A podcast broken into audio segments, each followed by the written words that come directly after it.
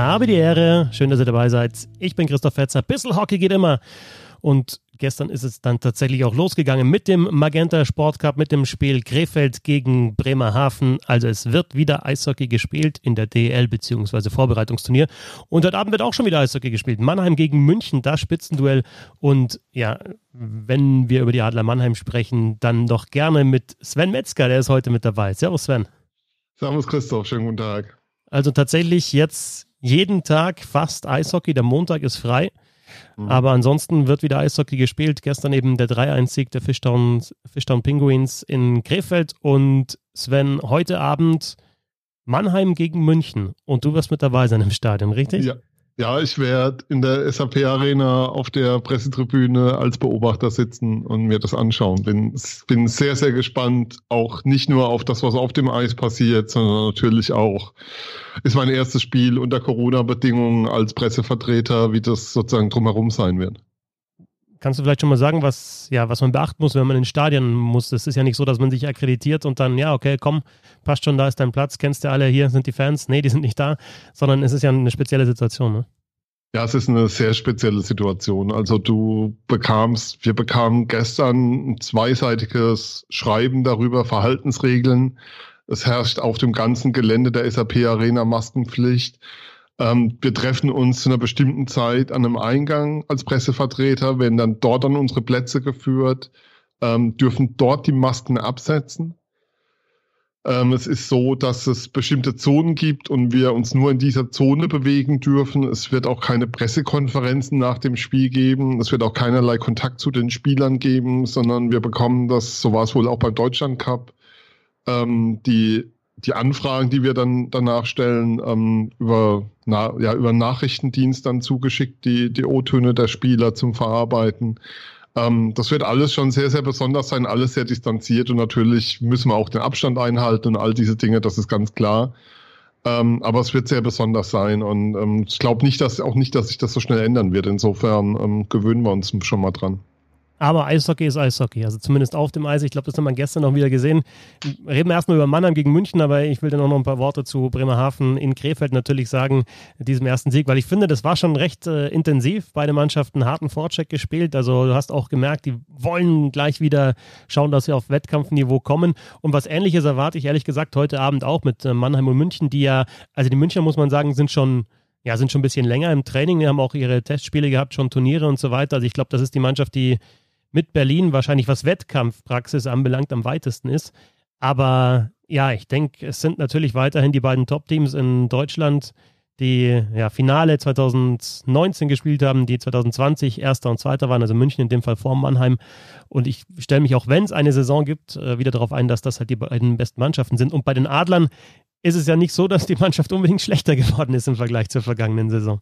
Nee, vor allem ist er nicht schlechter geworden. Also was man natürlich sagen muss, ist, wenn man NHL-Auflauf in der DL sehen will, jenseits von einem Lockout, dann sollte man heute Abend zuschauen. Ja. Du hast, du hast halt drei Spieler auf dem Eis, die du wahrscheinlich ähm, ab Januar nicht mehr sehen wirst, mit Michaelis, mit Bergmann und natürlich auch mit Kahun auf Münchner Seite. Das ist schon überragend. Jetzt muss man sagen, auf Mannheimer Seite, wenn man sich den Kader anschaut, liest sich das gut. Dann muss man aber sagen, ähm, Stützler fällt natürlich verletzt aus mit gebrochener Hand. Äh, Leubel mit seiner Beininfektion, der ist wohl bis Ende Dezember raus. Tommy Huchtala kann auch nicht spielen, hat Pavel Groß am Dienstag in der Pressekonferenz gesagt. Und auch Nico Kremmer kann ausfallen, kann, droht es, droht es, dass er ausfällt, allerdings aus einem schönen Grund. Ähm, der wird Vater und die wissen, da kann das Kind sozusagen jeden Moment kommen und es kann eben sein, dass es, dass es genau heute kommt. Insofern wird der Adlerkader etwas veranlasst aussehen, aber wenn man dann drauf schaut und Pavel hat die Reihen genannt, die erste bleibt natürlich mit Wolf Plachter des Schadens. Ich gehe jetzt mal nur durch die Offensive durch. Ja. Ähm, in der zweiten hast du Bergmann, Michaelis zusammen und da sollte oder soll Kremmer dabei spielen. Ähm, es war übrigens sehr überraschend, dass Pavel Groß so freimütig einfach die Reihen genannt ich, hat. Ich wollte es gerade sagen, ne? also ja, so und so spielen wir, wie ist die Aufstellung und dann hast du normalerweise, im Fußball kennt man es ja. ja, noch, boah, da, jedes Mal kommt die Frage nach der Aufstellung in der, in der Pressekonferenz. Ich würde die beim Eishockey nach den Reihen, würde ich die glaube ich gar nicht mehr stellen, aber ähm, die, immer Geheimniskrämerei und dann hast du halt, was weiß ich, eineinhalb Stunden vor oder so hast den, den Spielberichtsbogen und dann weißt du es. Also ich, ich habe hier ja das, das Line-Up, das die Eishockey-News äh, so ja, ja, Mal, mal aufgemalt hat geht schon in die Richtung. Na gut, aber Christian ja, Rotter ist natürlich da auch dabei echt, gewesen. Das, ne? war, das war sehr überraschend, als er das so freimütig erzählt hat. Mir, wobei du siehst dann auch, was für eine Wertigkeit dieser Magenta Sportcup für die Teams hat. Also in einem normalen DL-Spiel in ja. Playoffs kannst du das natürlich knicken. Ähm, dann hast du die dritte Reihe, da sind dann Shinneman, Best und Eisenschmied und Eisenschmied als dritte Reihe-Spieler auf dem Flügel. Not so bad. Natürlich in der vierten ähm, werden sie wohl spielen mit Brune und äh, Cody Lampel wird umfunktioniert und dann kommt noch ein Förderlizenzspieler dazu. Was aber für mich auch ehrlicherweise zeigt, wenn ich jetzt noch Michaelis und Bergmann rausnehme äh, zur Saison, dass die Offensive in der Tiefe, wenn, muss man mal gucken, ob das so funktioniert. Ben Smith ist natürlich noch ausgeliehen nach Rückle, der ist bis Ende November, dauert da die Laie, der kommt dann natürlich auch wieder zurück. Dann passt es schon, aber momentan, wenn du Michaelis und Bergmann rausnimmst, hättest du bei der Tiefe ein gewisses Thema, aber das, das ist natürlich Jammern auf ganz, ganz hohem Niveau, ja, da brauchen wir nicht drüber reden. Hast halt aktuell die vielleicht nominell zweite Reihe der vergangenen Saison, wahrscheinlich 1B oder was, also mit Hochtaler, Smith und Stützle gar nicht mit dabei. Ne? Also ja. bei, bei Stützle weiß man natürlich nicht, was, was genau passieren wird. Ähm, du hast gesagt, Smith noch ausgeliehen, Hochtaler äh, verletzt, aber das ist natürlich dann auch eine komplette Reihe, die dir aktuell fehlt im, im Vergleich zur vergangenen Saison. Aber du hast natürlich Schinnemann dazu bekommen, du hast Bers dazu bekommen, du hast Bergmann, Michaelis dazu bekommen. Ich glaube jetzt, wenn Kremmer heute ausfällt, dann freue ich mich drauf, dass äh, Bergmann, Michaelis und Eisenschmied zusammenspielen, wie beim Deutschland Cup. Und das hat ja, ja schon wirklich sehr, sehr gut ausgesehen. Ich finde überhaupt Michaelis äh, wahrscheinlich die Entdeckung des Deutschland Cups. Also das ist ein toller Eishockeyspieler. Ja, ist auch, ähm, ich darf hier schamlos Eigenwerbung betreiben, oder? Ja, klar. Ähm, wir hatten Kannst dich auch ein bisschen schämen, ist mir egal, aber, aber werben darfst du. Ja, wir hatten Wenn ich ein bisschen schämen willst, darfst du. Im Sommer zu Gast für eine Stunde. Ähm, großartiger Typ, sehr, sehr klug, sehr smart, sehr durchdacht, auch in den, wie er seine Entscheidungen trifft, auch wie er seine Entscheidungen getroffen hat, nach Vancouver zu gehen. Ähm, tolle Persönlichkeit und auf dem Eis hat eine, eine riesige Entwicklung genommen. Ähm, ich hatte es mal drüber mit weiß gar nicht mehr, mit wem ich gesprochen hatte, ein Mannheimer Spieler, der gemeint hat, wenn Michaelis zur Nationalmannschaft kommt, siehst du Jahr für Jahr, dass er besser wird. Ja. Und du siehst Jahr für Jahr, dass er nochmal einen Sprung macht und dass er das auch packen kann in die NHL. Ja, ich habe jetzt nur halt, man kann, glaube ich, plakativ zwei, zwei Szenen aus dem Deutschen Cup rausnehmen. Dieser eine Laserpass da auf Elis im Spiel gegen das mhm. Top-Team Peking in Überzahl, ist wirklich super. Da hat er eine interessante Rolle gespielt, auch in Überzahl. Also er hat ja eigentlich da im Zentrum gespielt, auf der Bumper-Position, weil halt Eisenschmied und, und Plachter auf den Seiten gehabt hat als Shooter. Aber er hat sich auch immer wieder so auf die Seite fallen lassen, hat von dort aus das Spiel aus, aufgezogen. Und gerade diese Bumper-Position in Überzahl erfordert ja schon auch ja, verschiedene Qualitäten und auch ein gutes Spielverständnis. Und dann eben der Pass auf Elis und dann hat er natürlich im Finale den Ausgleichstreffer gemacht mit diesem One-Timer. Auch einen guten Schuss hat er also auch, nicht nur passen kann er.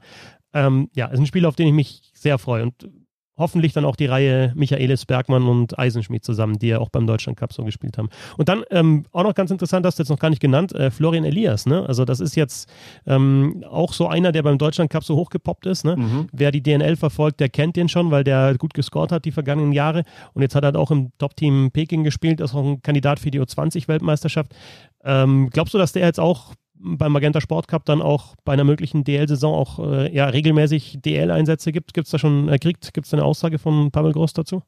Also eine Aussage gibt es keine. Ähm, ich glaube, dafür ist auch noch zu früh. Da hat ja jetzt erst in Heilbronn seine ersten Spiele gemacht, dort in der zweiten Reihe gespielt, jetzt am Wochenende. Ist aber auf alle Fälle der Spieler von den Jungadlern von dem letzten Jahrgang, der wirklich herausgestochen hat. Also ich habe die Jungadler ja einige Male gesehen und Elias war der, von dem du immer gedacht hast, dass es ja den Sprung schaffen kann. Ähm, das wird auf alle Fälle ein DEL-Spieler. Ob das jetzt einer ist für die Adler auf Dauer. Also ich sehe da schon Yannick Valenti momentan deut noch, noch weiter, mhm. der einfach auch älter ist, der mehr Erfahrung hat, der natürlich auch nochmal andere Qualitäten mitbringt. Ähm, aber ich sehe da Florian Elias auf alle Fälle auf dem Sprung. Ähm, die Adler wechseln ja ihre Förderlizenzspieler häufig durch, was die vierte Reihe angeht. Haben sie ja, die, haben sie ja letztes Jahr ähm, immer wieder neue Spieler hochgezogen, äh, da neue Spieler gebracht. Ähm, ich gehe davon aus, dass Florian Elias da auf jeden Fall seine Spiele kriegen wird und dass wir den in Mannheim sehen werden. Das ist, das ist klar.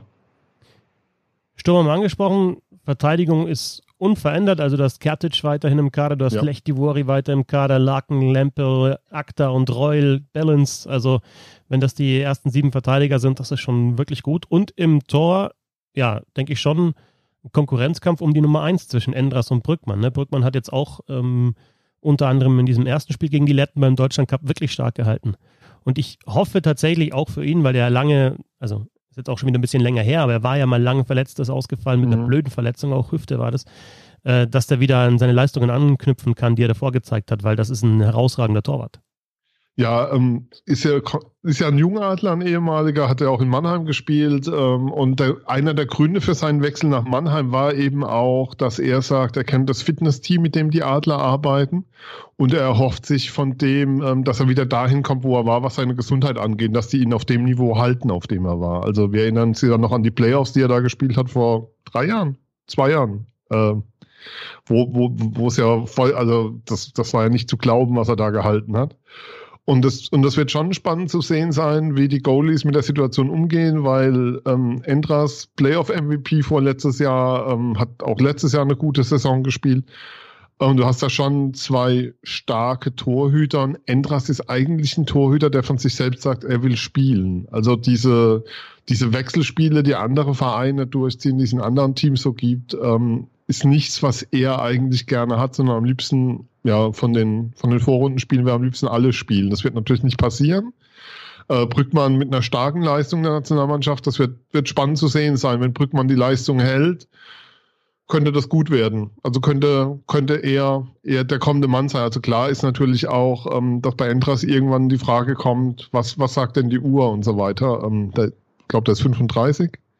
Ähm, wo dann diese Frage irgendwann kommen wird. Aber da, ja klar, auf der anderen Seite ist die Frage, du hättest einen Pankowski halten können, äh, Strahlmeier war auf dem Markt, die Adler werden sich was dabei gedacht haben, Brückmann geholt zu haben. Pavel Groß kennt ihn ja gut. Den, den Transfer haben ehrlicherweise in Mannheim nicht alle verstanden. Das wird spannend zu sehen sein, wie sich, da, wie sich das entwickelt. Schauen wir uns hier auf München. Ist ja ein ja, ähnlich wie bei Mannheim, kaum Abgänge. Klar, du hast so Namen wie, wie Jeffrey, der natürlich mhm. seine Karriere beendet hat, äh, Christensen, aber also waren ja auch schon zwei Spieler, die die in die Jahre gekommen sind, äh, Chuck Parlett, äh, Botnarchuk, Sanguinetti, klar, das sind schon Abgänge, aber ähm, ja, ich sag jetzt mal, der Kern der Mannschaft ist zusammengeblieben. Wenn ich jetzt schaue, auch wieder die Prognose der Eishockey News, erste Reihe, Hager, Gogula, Elis, Vokes, Borg, Parks, das ist dann 1 zu 1 die Top 6 eigentlich der vergangenen Saison. Hast jetzt aktuell dann Kahun möglicherweise mit Roy und mit äh, Mauer zusammen und hast du noch in der vierten Reihe Anführungsstriche, mhm. vierte Reihe, äh, jetzt aktuell Daubner, Kastner und Meilenschein, aber hast ja noch ähm, Peterke und äh, Schütz momentan ausgeliehen an, an Salzburg, auch da vielleicht die Anführungsstriche ausgeliehen. Ähm, also hast auch da und in der Verteidigung kaum Veränderungen. Redmond mit dazu bekommen. Äh, Zach Redmond im Tor. Fiesinger Reich aktuell. Ähm, aus den Birken ja noch angeschlagen oder noch verletzt. Aber hast auch da einfach einen Top-Kader. Also Kastner ist Nationalspieler, spielt jetzt aktuell im, im, im Depth-Chart, ist der vierte Reihe Center. Der ist in vielen anderen Clubs in der DL Nummer 1 oder Nummer 2 Center. Ja, ich habe mir ähm, das auch nochmal angeschaut ähm, im Vorgriff auf die Sendung und im Vorgriff natürlich auch heute Abend. Und was die Kadertiefe angeht, in der Offensive sehe ich München schon vorne. Also gerade diese Position mit Kastner in der vierten Reihe, das ist schon brutal. Und wenn du siehst, wer da noch dabei ist, das ist schon, schon nicht so schlecht, was die da aufs Eis stellen. Und ähm, also dann dazu noch ähm, der Vorteil, dass die eben schon lange in der Vorbereitung sind. Die haben, glaube ich, zehn Vorbereitungsspiele insgesamt gemacht. Ich sehe München heute Abend schon als klaren, klaren Favoriten.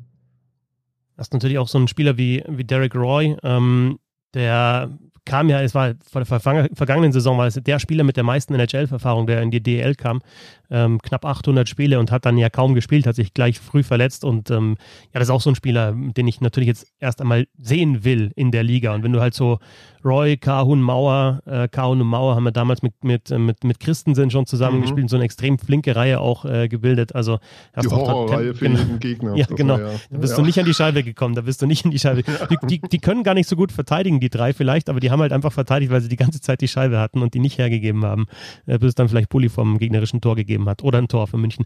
Äh, also jetzt natürlich auch ein bisschen übertrieben. Aber das war eine starke Reihe und äh, ja, mal schauen, wer, wer da so zusammenspielen wird. Klar, Kahun wird dann in die NHL natürlich gehen, wenn es dann losgeht.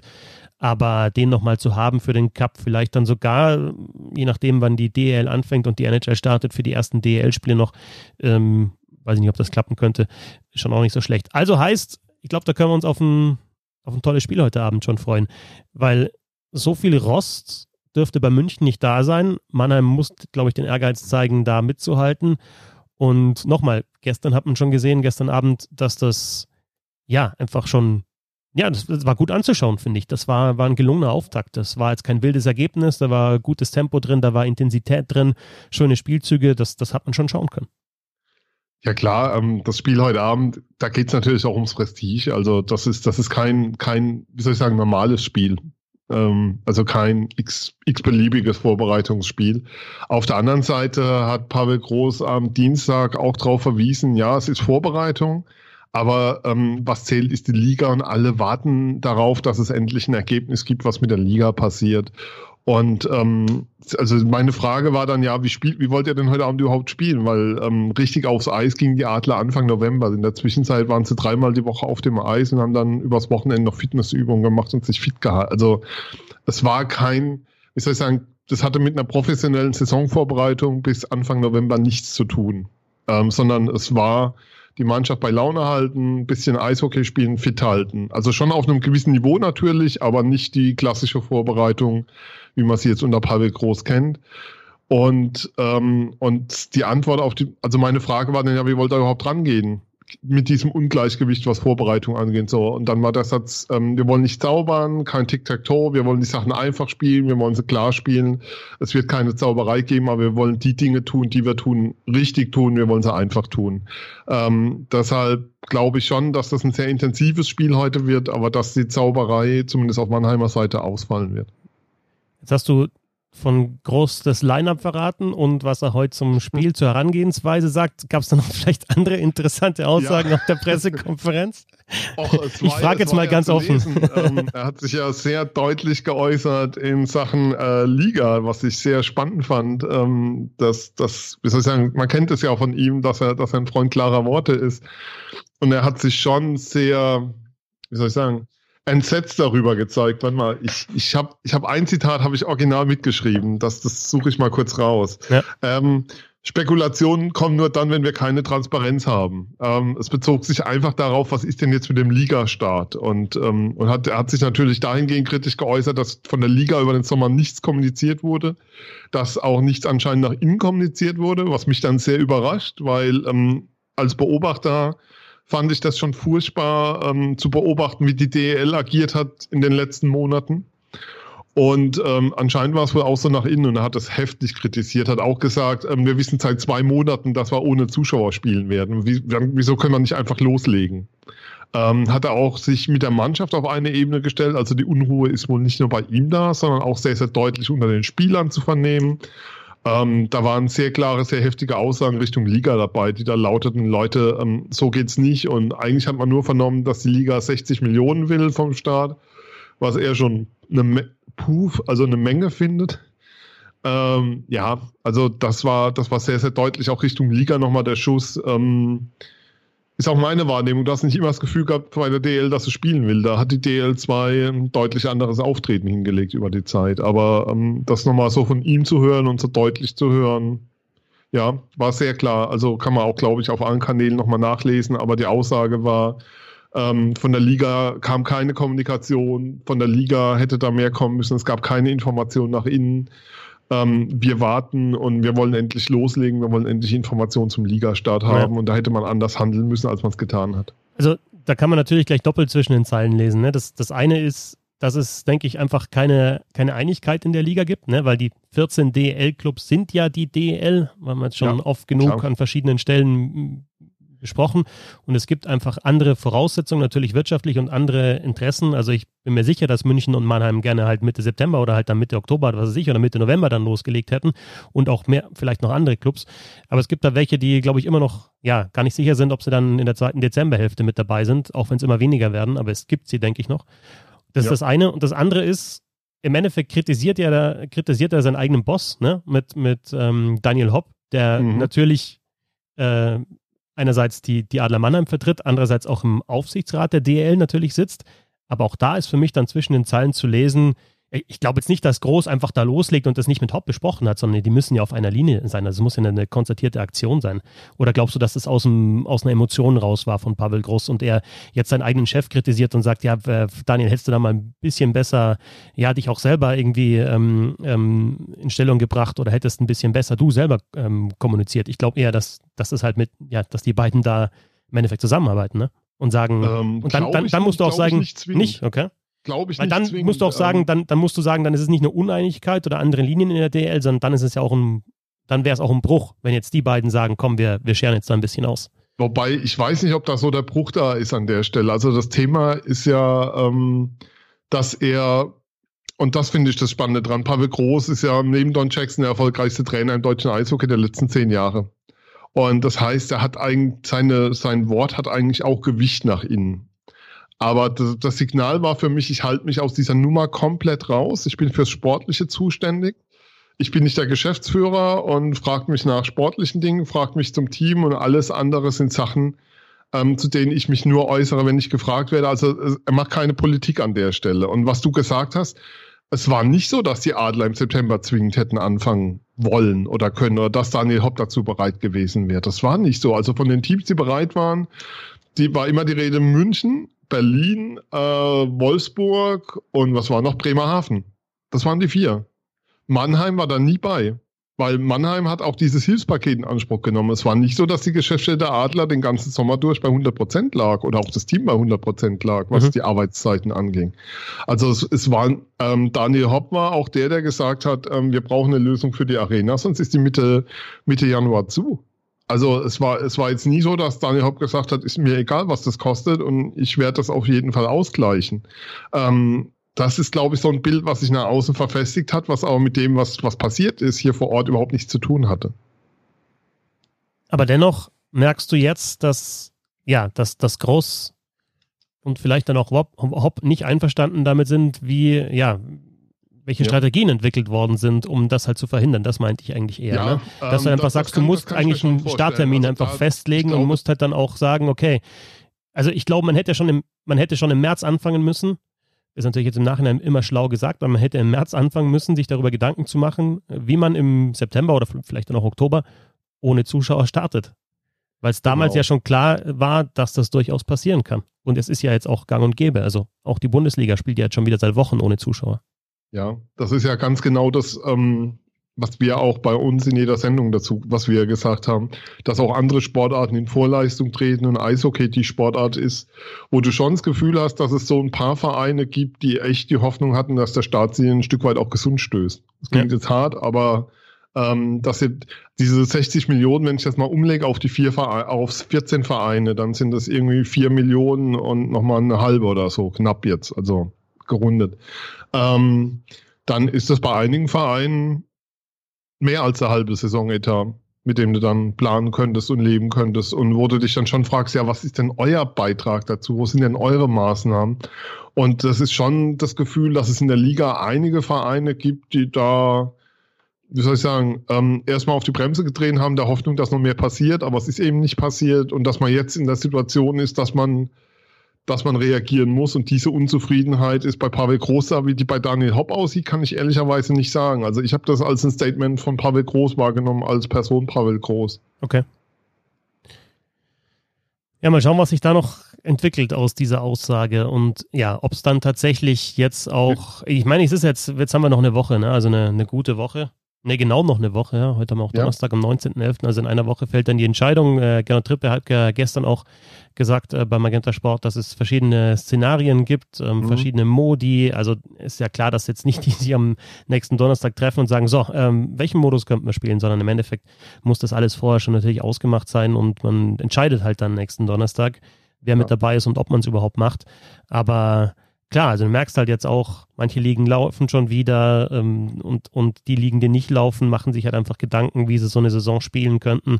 Wir haben jetzt schon aus der DL2 gehört, da müssen mindestens 26 Hauptrundenspiele und Playoffs auch gespielt werden und mhm. eine Finalserie, damit es überhaupt einen Aufsteiger gibt.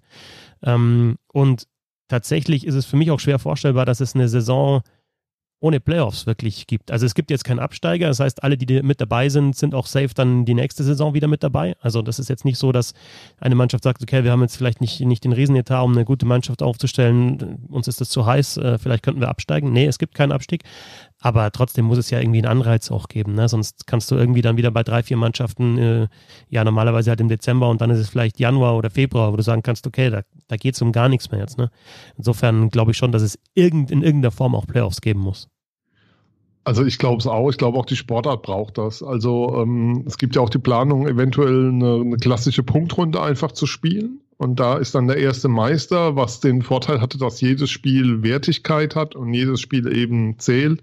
Wobei du ab einem gewissen Punkt dann eben wie soll ich sagen, da stehst die Mannschaften ab Platz 5 jetzt mal angenommen, ähm, jetzt mal angenommen, Mannheim und München marschieren da vorne raus, wie wir es schon hatten über Jahre, ähm, dann, dann wäre das, dann wäre das vollkommen uninteressant für die Liga. Also ich glaube, du brauchst Playoffs. Auf der anderen Seite brauchst du aber auch ähm, genügend Luft im, im Spielplan, um Spiele verschieben zu können, weil du ja davon ausgehen musst einfach, ähm, dass es zu Corona-Fällen kommen wird und Teams in Quarantäne müssen. Ähm, wir haben heute einen Spieltag in der HBL, wo, glaube ich, drei von fünf Spielen verlegt wurden. Ähm, da, du, du wirst einen Spielplan haben müssen, der, der, wie soll ich sagen, eine gewisse, eine Mindestmaß an Spielen bietet, der dir Playoffs bietet, um die Attraktivität der Sportart hinten raus natürlich auch zu erhöhen, der dir aber auch genügend Luft bietet, wenn du Spiele verschieben musst. Und ich, also ich würde momentan tippen auf so eine Runde, wo ich sagen würde, ähm, 26 Spiele und dazu noch Playoffs. Das wäre so mein Gedankengang. Ansonsten vielleicht eine Nord-Süd-Gruppe, ähm, um Reise, also um diese Reisen zu vermeiden. Die Spiele reisen ja immer einen Tag vorher an, übernachten dann, ähm, um das rauszunehmen. Wobei beim Magenta Sport Cup haben wir jetzt das Spiel Berlin in Schwenningen oder Schwenningen in Berlin, wo man sich dann auch die Frage stellt, ähm, das ist ja jetzt auch keine Eintagesreise ohne Übernachtung. Ja. Also ja, ich denke, es wird auf irgendwie sowas rauslaufen. Ich denke nicht, dass wir 52 Spiele sehen werden plus Playoffs. Das, das wird nicht funktionieren von, vom Zeitplan her. Das kann ich mir echt nicht vorstellen, weil du, wie gesagt, auch diese Puffer brauchst einfach. Ja, um da, um da Luft, um da Luft zu schaffen, um da Spiele noch spielen zu können. Ähm, wir sehen es ja jetzt in Schweden, die U20-Liga in Schweden ist komplett auf Eis gelegt erstmal. Ja. Die Frage ist halt, ob du jetzt wirklich einen Modus festlegen musst, der auch dann Bestand äh, hat bis zum Schluss. Oder ob du auch sagen kannst, ja, wir, wir schauen dann vielleicht in zwei Monaten nochmal, ob wir vielleicht auch sowas machen wie eine Meisterrunde, ja, dass man sagt, man nimmt die Top 6 vielleicht dann nochmal zusammen und die anderen acht oder vielleicht sind es ja auch mhm. sechs und sechs, die man zusammennimmt, nochmal in der Runde und die nochmal gegeneinander spielen lässt. Und weiß nicht, die ersten zwei der, der hinteren sechs kommen dann auch noch in die Playoffs oder irgendwie. Also man muss, glaube ich, jetzt einfach kreativ sein und ähm, braucht da ja, einfach Ideen, wie man trotzdem auf Spiele kommt, wenn es denn dann so funktionieren sollte, dass man die Spiele auch durchziehen kann. Und also regionale Bubbles oder Nord-Süd hast du schon gesagt, ähm, möglicherweise wäre auch vorstellbar, dass man Back-to-Back -back spielt, ne? dass man sagt, okay, München mhm. spielt jetzt ähm, am Freitag und am Samstag halt in Mannheim. Ist völlig ungewohnt natürlich in der DEL, aber es ist halt einfach auch eine spezielle Situation.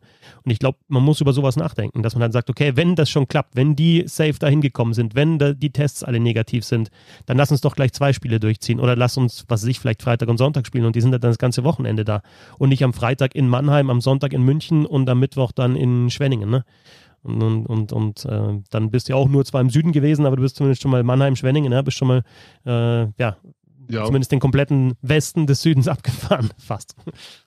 Also was den Spielplan angeht, so eine Idee zu bauen, bin ich bei dir. Wo ich ein Problem sehe, ist ähm, zu sagen, wir, wir schauen mal und modifizieren dann nochmal den Spielplan. Ich glaube, du musst, du musst jetzt eine klare Perspektive geben für alle, also auch, also nicht nur für draußen, fürs Publikum, sondern auch fürs, für die Beteiligten. Also man merkte am Dienstag, dass da, ich meine, das sind ja Leistungssportler, das sind ja Rennpferde und die stehen jetzt seit, seit März im Stall und dürfen nicht auf die Wiese raus und los. los. Also stehen in der Startbox und wissen nicht, wann es losgeht, wissen nicht, wie lang die Strecke ist, wissen nicht, gegen wen sie laufen, um jetzt mal in diesem Bild zu bleiben. Ich glaube, ähm, du musst auch den Beteiligten diese klare Perspektive zeigen, wie das jetzt laufen soll und wie die Saison laufen soll. Deshalb gehe ich davon aus, dass du mit einem Spielplan kommen wirst und mit einem, also der, wie soll ich sagen, der, der relativ fix ist, was so die Idee angeht, mit welchem Modus du rausgehst. Und ich glaube auch, dass wir Playoffs haben werden, vielleicht Best of Five, aber ohne Playoffs kann ich mir die Saison echt nicht vorstellen. Bin sehr gespannt, was da nächsten Donnerstag dann rauskommt und ja, wann es dann tatsächlich losgeht. Beim Magenta Sport Cup ist es gestern losgegangen, heute Abend das Spiel Mannheim gegen München. Ich glaube, da freuen wir uns beide drauf, Sven. Mhm. Aber ich würde dann, dann zum Abschluss vielleicht dann auch noch mal ganz kurz schon noch so ein bisschen was zu gestern Abend sagen, denn ähm, wie gesagt, ich finde, es war ein ganz gutes Spiel für das erste. Es sind jetzt auch nicht zwei absolute Top-Mannschaften in der DL. Klar, Bremerhaven war Sechster in der vergangenen Saison, dürfen nicht vergessen. Krefeld kein Playoff-Team in den vergangenen Jahren. Aber es war eng. Es war eben, wie gesagt, kein irgendwie 7 zu 3 oder so, wo dann eine Mannschaft irgendwann sagt, naja, komm, egal, ist doch eh nur so ein Testturnier, sondern beide Mannschaften haben das bis zum Schluss durchgezogen. Und ich finde halt dann tatsächlich, muss jetzt in dem Fall eher auf den Sieger eingehen, was Bremerhaven halt schon wieder macht, ist halt echt stark. Ne? Also was die Transfers anbelangt, ne? also den, den Jeglitsch, der gleich mal ein Tor macht und, und echt super auffällig war. Maxwell im Tor, also wo die ihre Keeper immer herziehen, das würde mich echt mal interessieren. Haben wieder einen guten Torwart jetzt ja. erwischt. Dann verlieren sie Zengerli, der, der natürlich ein super Playmaker ist, auch in Überzahl. Der Wall spielt zwei direkte Assists in Überzahl und bereitet noch eine Riesenchance vor. Also da haben sie anscheinend ja fast vielleicht nicht ganz auf dem Niveau von Sängerli, aber sie haben wieder ihren Playmaker. Also sie haben die Spieler ersetzt, die sie verloren haben. Und äh, was unser Experte bei Magenta Sport auch gestern nochmal angesprochen hat, Christoph Schubert, extrem viele Set Plays, auch bei den Bullies, äh, gute Special Teams. Und da muss man immer mal wieder sagen, hey, der Thomas Popisch, das ist einfach ein, ein fantastischer Torwart. Ne? Weil wenn gerade da, wo es halt um Struktur geht, äh, Bremerhaven einfach rules, äh, gegen einen Gegner wie Krefeld und aber auch gegen bessere Gegner, dann siehst du da einfach das Coaching. Und insofern war das gestern schon wieder sehr interessant, was man da rausziehen konnte aus dieser Partie. Und dann noch eine andere Sache, Sven, was mir zwar einerseits gefallen hat und ich trotzdem, wir haben jetzt gerade nochmal nachgeschaut mhm. in den sozialen ähm, Medien, ob da was gekommen ist. Es gab die Aktion der Fishtown Penguins vor dem Spiel, Black Lives Matter, mit Max Fortunus zusammen auf die Knie gegangen vor dem Spiel. Also eine tolle Aktion. Aber ich habe in den sozialen Medien, also ich habe ein Foto gesehen bei der Eishockey News äh, online, aber ich habe nichts über irgendwelche Twitter-Kanäle oder Facebook-Kanäle oder Instagram-Kanäle gesehen. Also das ist es jetzt äh, Donnerstag 10.38 Uhr am Tag danach. Also überrascht mich, dass, dass man das dann nicht prominenter auch noch einfach in den sozialen Medien einfach verbreitet hat. Ja, ähm, was, was soll man dazu sagen? Ähm, sprachlos, keine, also mir, mir fehlen da ehrlicherweise die Worte, weil ich finde, da ein Signal zu senden und die, und die Bremerhavener haben das Signal gesendet und das ist toll und das war ja das ganze Team beteiligt. Ja, sowas nicht zu spielen. Ich verstehe, ich verstehe es manchmal einfach nicht, aber ja, das, das passt ins Bild der letzten Monate leider rein. Also eigentlich ein guter Ansatz, aber halt dann doch, doch in erster Linie der Ansatz einfach. Ich schaue jetzt gerade mal ja, in die Story bei den, bei den, bei den Fishtown Penguins, aber da steht halt, was weiß ich, da steht die Starting Six und endlich wieder Eishockey und so weiter und so fort. Aber da hat man noch ein schönes Foto auch gehabt, eigentlich von den knienden Spielern. Kann man auch mit dem Handy machen, das reicht dann schon. Ja, man hat es einfach verpasst. Und so Chance wirklich verpasst, da ein Signal auch als Liga zu senden und sich da zu positionieren. Und das ist, pff, ja, passt einfach ins Bild momentan. Sven, Jetzt ist es doch ein bisschen ja. länger geworden. Jetzt haben wir nicht nur über Mannheim gesprochen, sondern ja. über auch insgesamt das die Szenarien, die möglichen in der DL. Hat auf jeden Fall sehr viel Spaß gemacht. Ebenfalls. Ich danke dir für die Einladung. Ähm, um nochmal unverschämte Eigenwerbung zu machen, ähm, ich werde heute Abend versuchen, über Facebook Live Eindrücke aus der Arena zu senden, so um 19 Uhr auf dem Facebook-Account von Eiszeit FM, wer mal reinschauen will. Absolut. Und dann schauen wir mal, was ihr twittert und Facebookt und was du dann auch, äh, ja, gerne ja, mal wieder hier auch zu erzählen. Halle ist ja auch das erste Spiel ohne Udo Scholz in Mannheim, muss man ja auch nochmal dazu sagen. Stimmt. Ähm, ja. Das erste Heimspiel sein seit dem Ableben von Udo Scholz. Und dann schauen wir, was wir sportlich geboten bekommen von den beiden besten Mannschaften der vergangenen Jahre, den Adlern aus Mannheim und dem ERC München. Heute um 19.30 Uhr geht's los, 19.15 ab 19.15 bei Magenta Sport und natürlich auch im Stadion. Sven, du dann. Ich ja. bin am Sonntag hoffentlich in München und schaue mir die dann auch an direkt äh, live und schaue mir mal an, was sie so, ja, was sie drauf haben und freue mich auch auf Kahun und Co. und freue mich heute Abend darauf, Michaelis Bergmann, Eisenschmidt und eigentlich alle, die auf dem Eis sind. Danke dir, Sven. Ja. Ich danke dir. Ad Zugzwang 74 bei der, 74, bei der, genau, ja. bei der Zahl war ich mir nicht ganz sicher. FM. Nee, nee genau. Zugzwang 74 ist okay. Also Zugzwang 74 und Eiszeit FM, Eiszeit FM, ein ja. Wort sind die beiden Accounts, genau. wo man Eishockey von dir liest. Sven, äh, vielen Dank und viel Spaß heute Abend beim Spiel. Danke. Und danke euch fürs Zuhören. Wie immer der Hinweis aufs Crowdfunding www.steady.de slash bisselhockey oder www.paypal.me slash supportbisselhockey, damit das auch so mit dem fast täglichen Rhythmus hier weitergeht. Und wenn ihr euch gedacht habt, ja, es war ein bisschen wenig jetzt zu Bremerhaven und vor allem zu Krefeld. Es gibt nach dem ersten Spieltag im Magenta Sport Cup ein 8 in 8, also alle acht Teams in acht Minuten. Meine Eindrücke von allen Mannschaften nach dem ersten Spieltag. Also da geht es dann nochmal sportlich sicherlich auch um die Krefeld-Pinguine. Bis zum nächsten Mal. Danke fürs Zuhören. Servus.